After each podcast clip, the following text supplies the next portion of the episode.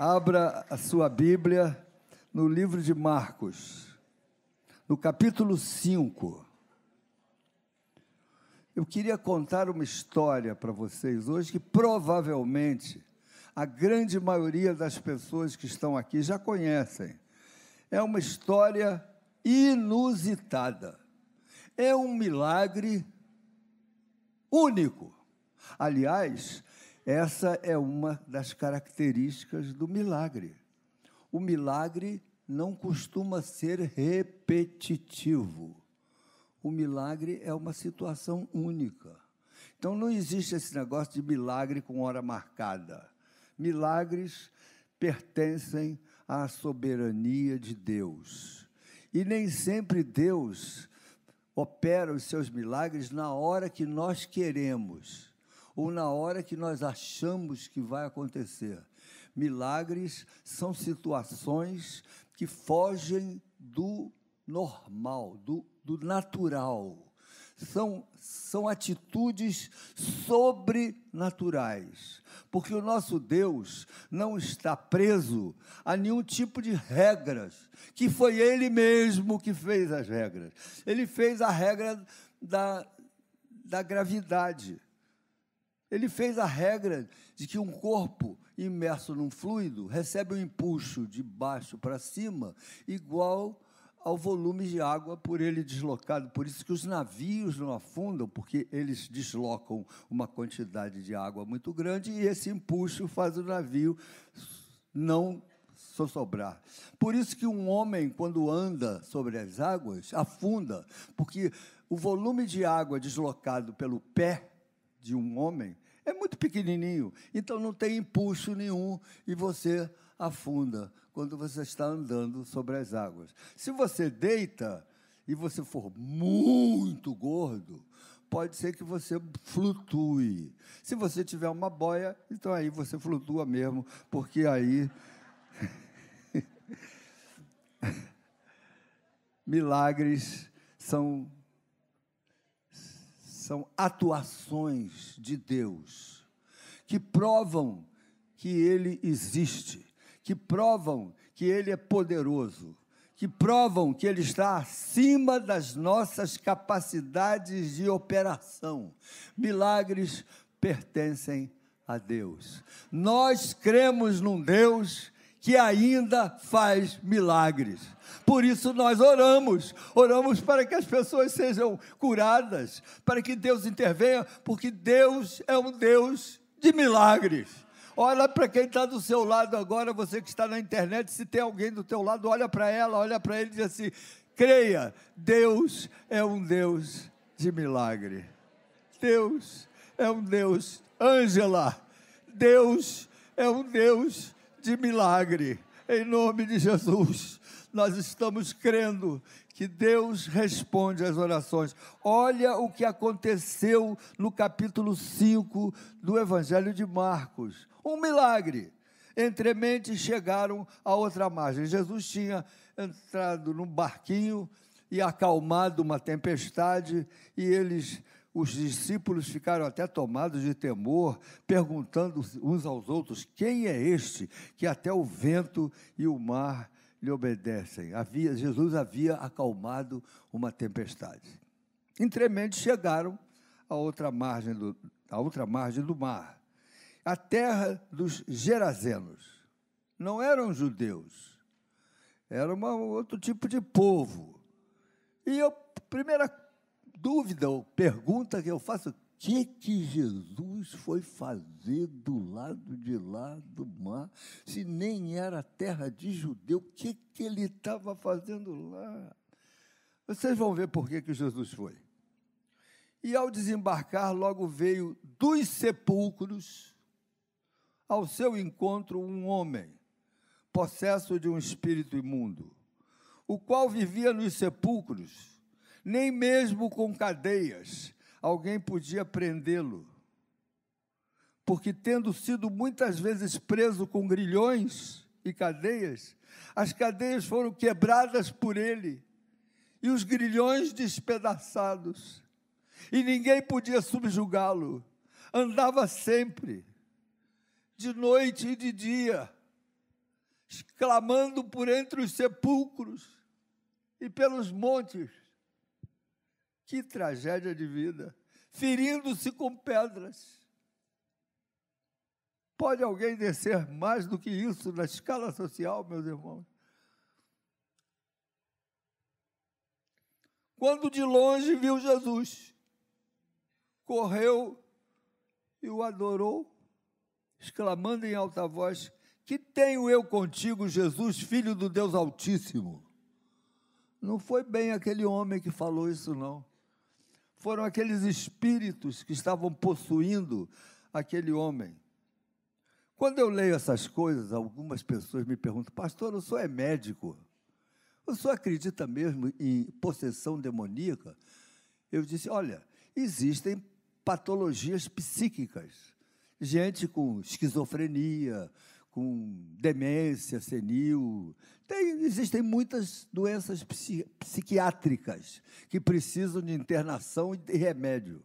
Mas nós não podemos negar, meus irmãos, que existem pessoas opressas por Satanás. Existem pessoas endemoniadas. E essas não adianta tentar curar com remédios psiquiátricos. O que elas precisam é de uma libertação em nome de Jesus. É possível que você tenha na sua família alguém que não precisa de Lexotan, não. Precisa de unção de Deus de libertação, de oração. É por isso que nós, os evangélicos que cremos em Deus e que cremos num Deus poderoso, ainda oramos pelos enfermos e oramos por pessoas oprimidas, opressas, por espíritos imundos, gente, gente totalmente. Uh, meu Deus, eu, me foge até uma palavra de vocabulário. Elas estão totalmente, a sua mente é distorcida, eles são escravos. O termo certo é escravizados por uma opressão maligna, que faz da vida delas uma, uma tragédia, uma coisa terrível, em que as pessoas, nessas horas, você não, precisa odiar uma pessoa assim, você tem que amar, orar, interceder para que ele seja liberto. Foi o que aconteceu com esse homem. Ele chegou para Jesus dizendo: Jesus, filho do Deus Altíssimo. Satanás sabe quem é Jesus, tá bom? Satanás conhece quem é Jesus Cristo.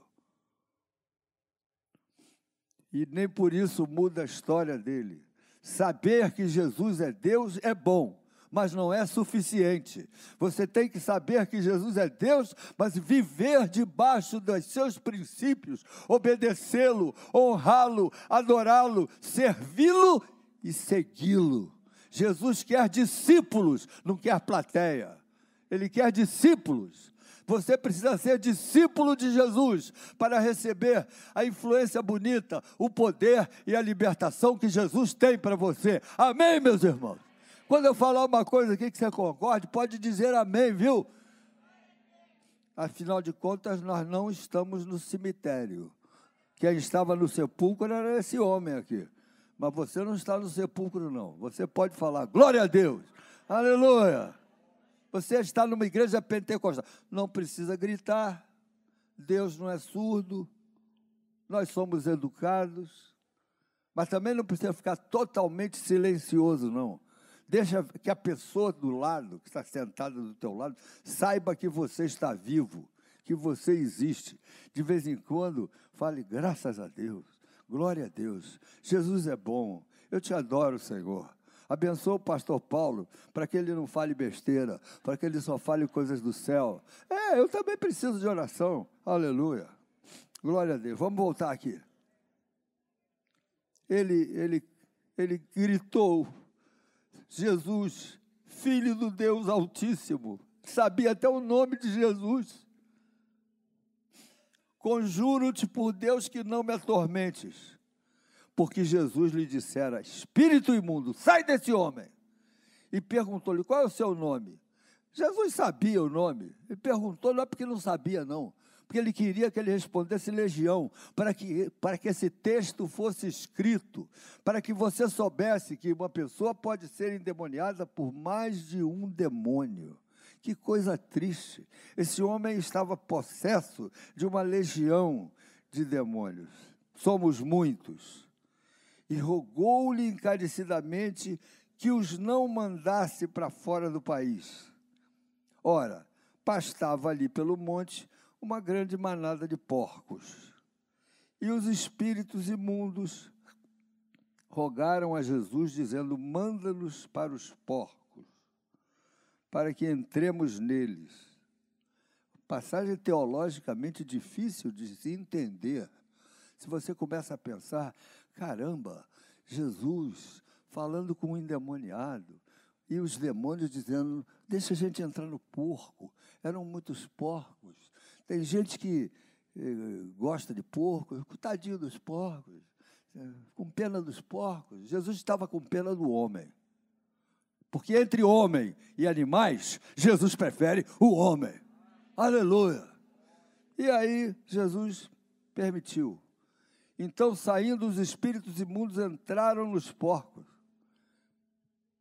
E a manada, que era de cerca de dois mil porcos, precipitou-se despenhadeiro abaixo para dentro do mar, onde se afogaram. Os porqueiros fugiram e anunciaram na cidade e pelos campos. Então saiu o povo para ver o que sucedera. Aquilo atraiu um monte de gente da cidade ali de Gadara. Indo ter com Jesus, viram o endemoniado, o que tivera a legião, assentado, vestido, em perfeito juízo. Alguém arranjou uma roupa para esse rapaz. Ele estava nu. Arranjaram uma roupa. Quem aceita Jesus progride socialmente.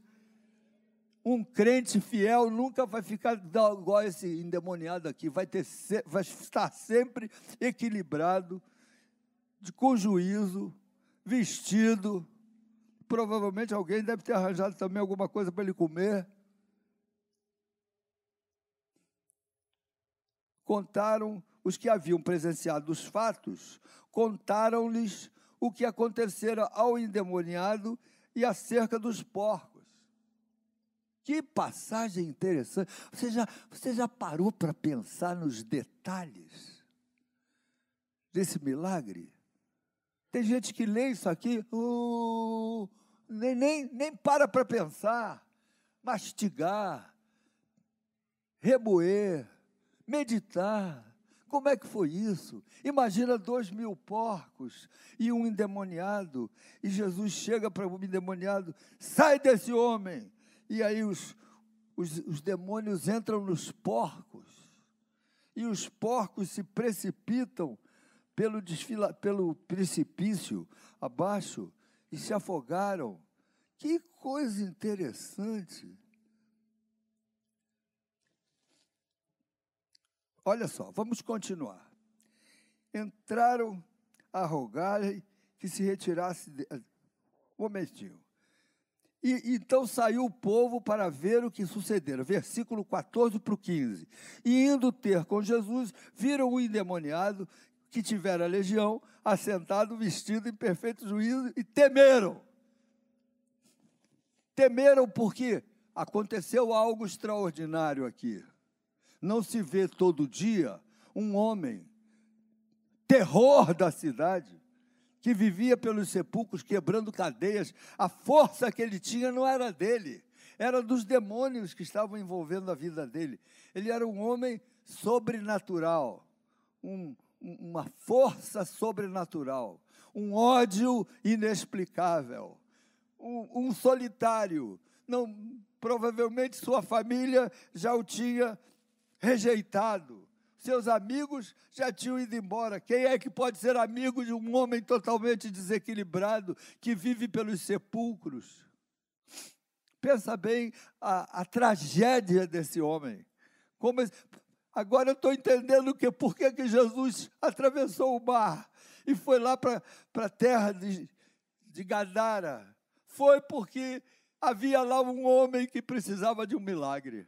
Foi por isso que Jesus foi lá não era judeu, mas era gente. E Jesus ama as pessoas. Jesus ama os que precisam. Se você está me ouvindo nessa manhã e se você precisa, fique sabendo: Jesus atravessa o mar para ver um homem no sepulcro, um homem endemoniado, um homem rejeitado pela sociedade, um homem sem amigos. Se ele faz isso pelo endemoniado, pode fazer por você, pode entrar na sua vida, pode fazer você ficar equilibrado, bem vestido socialmente você já pega um upgrade, as pessoas vão gostar de você, você vai ser respeitado, você vai ser querido pela sua família, pelos que te cercam. Quem tem Jesus tem o que falar. Quem tem Jesus sabe o que fala. Quem tem Jesus fala com coerência, fala com, com retidão. Interessante, meus irmãos. Os, os, os, os gerazenos não entenderam nada. Eles só, só sabiam que eles tinham perdido dois mil porcos. Porque na terra dos gerazenos se comia carne de porco. Eles não eram judeus. A carne de porco era totalmente utilizada por eles. Como nos dias de hoje, depois de todas essas, essas manutenções higiênicas, hoje em dia, não, não, não, precisamos ficar com tanto medo assim de, de comer carne de porco. Tem até um carimbo que da carne vem, CIF, não é? é? Não é CIF o, o carimbo? Me ajuda aí, gente. Só, só eu que vejo carimbo, só eu. É, eu acho que é CIF o nome do carimbo, mas você tem condições de comer uma linguiça, comer uma costelinha de porco. É bom, não é ruim não. Os gerazenos tinham um bom gosto em termos de carne. Só que os dois mil porcos se afogaram. E aí, os que haviam presenciado os fatos contaram-lhes o que acontecera ao endemoniado acerca dos porcos. Versículo 17 e entraram a rogar-lhe que se retirasse da terra deles. Que coisa! Ao invés de dizerem, fica conosco, Senhor, tu acabaste de, de, de libertar um companheiro nosso, alguém aqui da cidade. Fica mais um pouco, nós queremos usufruir do teu poder, do teu amor. Não, só pensaram em porcos. Vai embora, nós não queremos você aqui ao entrar Jesus no barco, olha só, Jesus entrando no barco para ir embora. Já tinha feito o que precisava ser feito, libertar aquele homem. Ao entrar no barco, suplicava-lhe o que for endemoniado. Chegou na beirinha do barco. Deixa eu ir contigo, Senhor. Deixa eu ficar aqui também. De deixa eu entrar no barco. Eu quero ir, eu quero ficar perto de você. Deixa eu, deixa eu compartilhar da tua presença maravilhosa.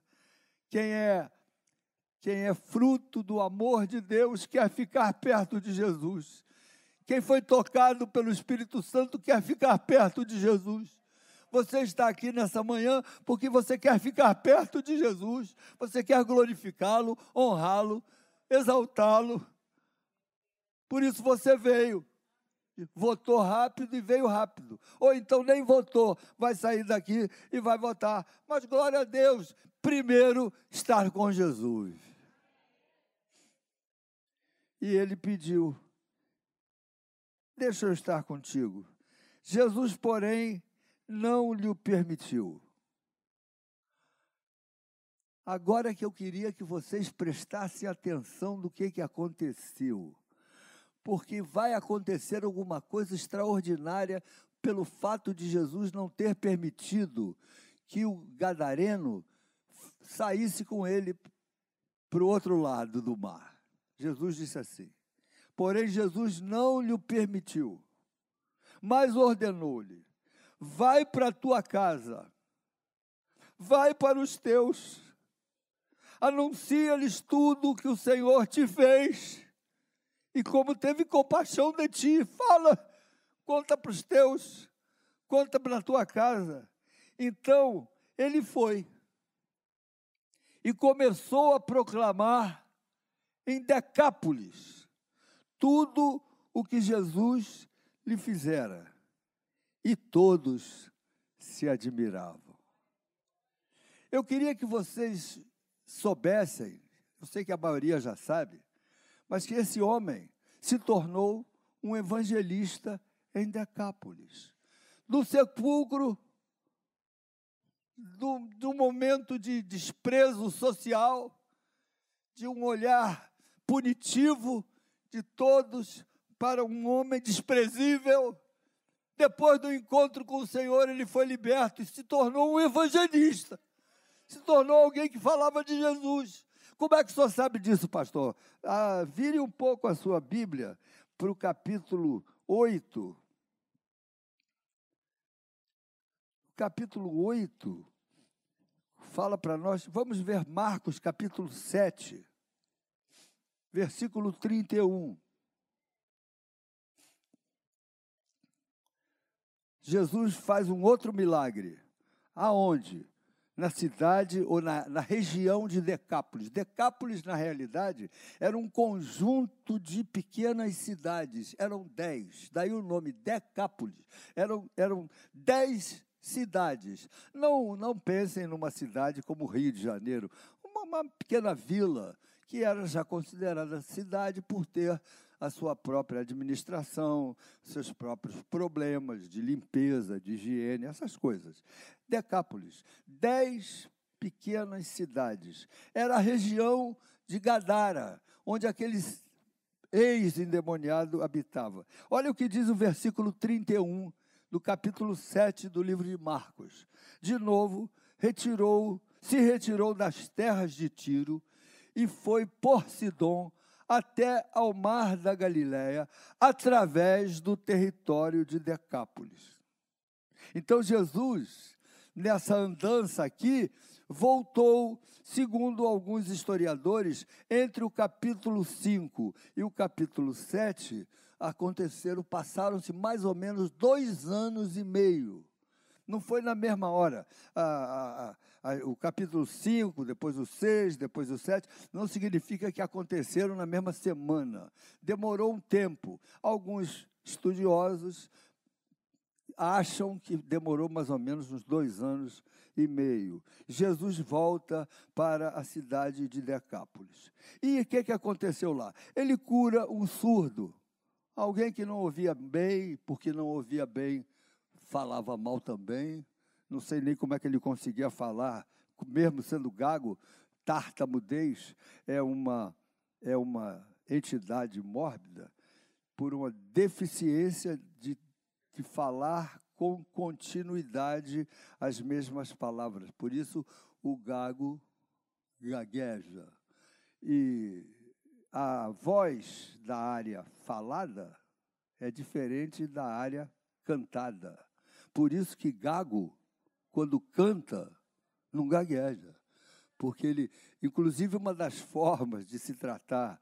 Eu não estou fugindo do assunto aqui, vocês não estão interessados em tratamento de, de, de gagueira, mas uma das formas de tratar da tartamudez, que é a gagueira, é fazer o, o gago falar cantando e ir diminuindo a musicalidade da sua palavra até o momento em que ele começa a, a alternar as áreas cerebrais da voz cantada da voz falada. E aí você fica naquele limiar, ele vai falando sem gaguejar. É, é uma forma de, de você tratar desse problema. Eu sei que Jesus curou esse homem, ele era surdo e tinha problema de de falar. E logo em seguida, então, por causa do nosso ex-endemoniado de Gadara, que durante dois anos e meio tinha sido um evangelista naquela região, umas quatro mil pessoas se reuniram ali naqueles dias para ouvir o que Jesus estava ensinando. E Jesus então opera a segunda multiplicação de pães e peixes nessa região de Gadara. Não é interessante saber que por trás disso tudo estava um homem liberto, com o coração cheio de amor, cheio de gratidão. Eu imagino esse, esse endemoniado voltando para casa, meus irmãos, depois de tanto tempo, voltando para casa. Chegando em casa e a mulher dele na porta, as crianças. Meu Deus, olha quem está voltando. Nosso drama está voltando. Aí ele, calma, mulher. Eu já não sou o mesmo. Aconteceu um milagre. Ela, você está falando assim comigo, com carinho? Mulher, eu tive um encontro com o Rei dos Reis, com o Senhor dos Senhores. Ele mudou a minha vida. Ele me tirou do cemitério. Ele, ele me libertou eu me descobri liberto, eu sou um novo homem, mulher. Eu voltei para ser um bom marido, um bom pai, um bom, um bom. Ia falar brasileiro, mas não é, é um bom gadaneiro, lá de Gadara. Eu agora sou uma, um homem liberto. Eu fico pensando na reação das pessoas daquela pequena cidade para o qual o, o gadareno voltou. Pense, Bote a sua mente para funcionar. Ler a Bíblia é sonhar nas entrelinhas. Ler a Bíblia é pensar o que, que pode ter acontecido como, como consequência daquele milagre. Vibre com o que pode ter acontecido. Se enriqueça com o que deve ter acontecido com aquele homem que de um, um mero, meu Deus, um, um um endemoniado, passou a ser alguém com uma mensagem bonita, com uma mensagem de vitória, com uma mensagem de esperança. Jesus Cristo, ele veio para nos libertar, ele veio para curar. A Bíblia diz que pelas suas pisaduras fomos sarados. O castigo que nos traz a paz estava sobre ele. Meu filho, quem tem um encontro com Jesus muda de vida, muda de palavra, muda de amigos, muda de lugar onde frequenta, muda de jeito de se vestir, muda de, de, de, de de valorização do que é certo e do que é errado. A gente fica liberto das coisinhas. Eu não posso me esquecer que quando eu comecei a ter um, no meu início de, de, entendimento com Jesus, eu, eu tinha um, um Deus. O meu Deus era o Flamengo. Eu era um apaixonado pelo Flamengo. Eu sabia o número da chuteira do back central do que, do que jogava na ponta esquerda. Sabia quanto tempo ele ia ficar se recuperando. É, perdia tempo com coisas que não têm o menor valor. E quando o Flamengo perdia, eu chorava. Hoje em dia, depois de alguns anos, eu fico pensando como eu pude ser tão tolo, como eu pude ser tão raso, como eu pude ser tão. Não tem nem termo chorar porque o Flamengo perde. Mas quando Jesus entrou no meu coração, não é que eu deixei de ser Flamengo, eu continuo Flamengo. Só que agora o Flamengo perde, eu não choro mais. Eu não estou nem aí. Eu gosto que o Flamengo ganhe, é questão de esporte. Mas se ele perder, nem todo dia se ganha. De vez em quando a gente perde. Aliás, eu estou numa fase que eu tenho tido mais alegrias do que tristeza. Não posso dizer o mesmo da minha esposa, porque ela é vascaína. Ah, mas daqui a pouquinho a coisa vira. Daqui a pouquinho é o Vasco que vai lá para cima e o Flamengo vai lá para baixo, nessa alternância. Não é verdade? Ah, vai pensar o quê? Futebol é um esporte e deveria ser só um esporte. Eu fico triste, meus irmãos, quando eu sei que tem um jogo no Maracanã e a torcida de um time tem que ser orientada para sair por um portão, porque a torcida, a outra, tem que sair por outro portão e eles não podem se encontrar, porque se se encontrarem vai ter briga, vai ter morte. Eu fico pensando até que ponto um esporte pode fazer uma pessoa ver um outro com uma camisa diferente da dele e bater nessa pessoa até ela morrer, coisa que de vez em quando acontece por aí, meus irmãos. E parece que das torcidas, a pior é a do Flamengo. Para mim é vergonha. Mas quem tem um encontro com Jesus muda sua escala de valores. A gente gosta de moda, é, mas não vai fazer disso o seu Deus. Você gosta de maquiagem? Maquia... Vocês sabiam que existem mais de dois mil itens de maquiagem? Passa lá na MAC para tu ver uma coisa. E outro dia eu tive, passei por lá, fiquei sentadinho no banco dos maridos. E vi uma mulher comprando, não sei bem o que era, mas ela botava o dedo assim e passava assim, olhava. Aí ela dizia: Não, eu gosto de uma tonalidade mais clara. Aí a moça, é, é dessa que eu gosto. Aí eu olhei bem, não tinha diferença nenhuma entre uma e a primeira e a segunda. Era uma coisa totalmente igual. Mas ela conseguiu ver diferença entre o, o mais claro e o mais escuro. Vocês estão rindo porque algumas de vocês que estão rindo fazem a mesma coisa. Está na hora de você valorizar mais as coisas que têm valor. Tá bom que você compre o tal do negócio que passa aqui, mas se é mais claro ou mais escuro, não faz a menor diferença. E, ah, não, desculpa. Mexi com um território perigoso. Me perdoa, faz diferença sim. Vocês estão certas. Afinal de contas, as mulheres têm que ser diferentes dos homens, senão não vai ter graça. Mas o que eu quero dizer é que nós precisamos valorizar as coisas que realmente têm valor, irmãos. Eu tenho certeza que aquele endemoniado, ex, endemoniado de Gadara, ao sair dali, voltar para a casa dele, ele teve uma, uma mudança de valorização do que é importante na vida dele. Em primeiro lugar, ele começou a valorizar a família, tratar bem a esposa, os vizinhos, ao invés de brigar, de ser um, um alguém de, de, de, ofensa, de palavrão, de, de agressão, ele passou, passou a ser alguém tolerante, alguém terno, alguém amigável, alguém ajudador. Você que teve um encontro com Jesus, o que que o seu vizinho fala de você?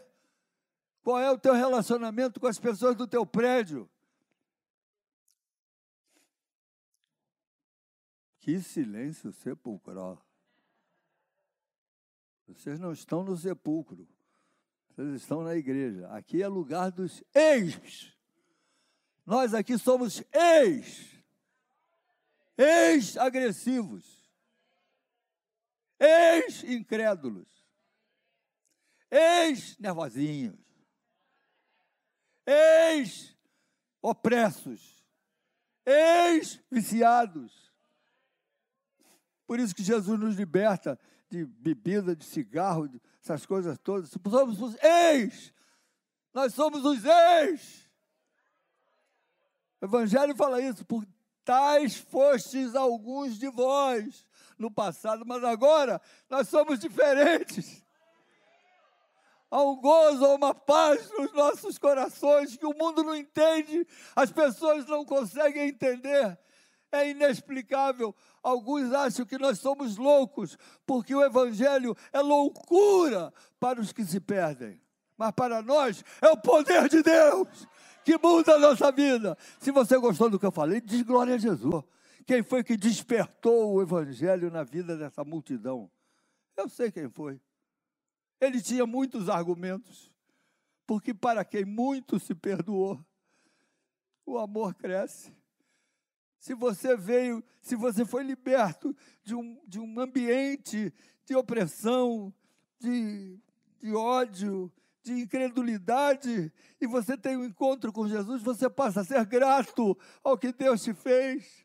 Você passa a ser valorizar as coisas do Senhor Jesus, a quem muito pecou, muito se perdoou.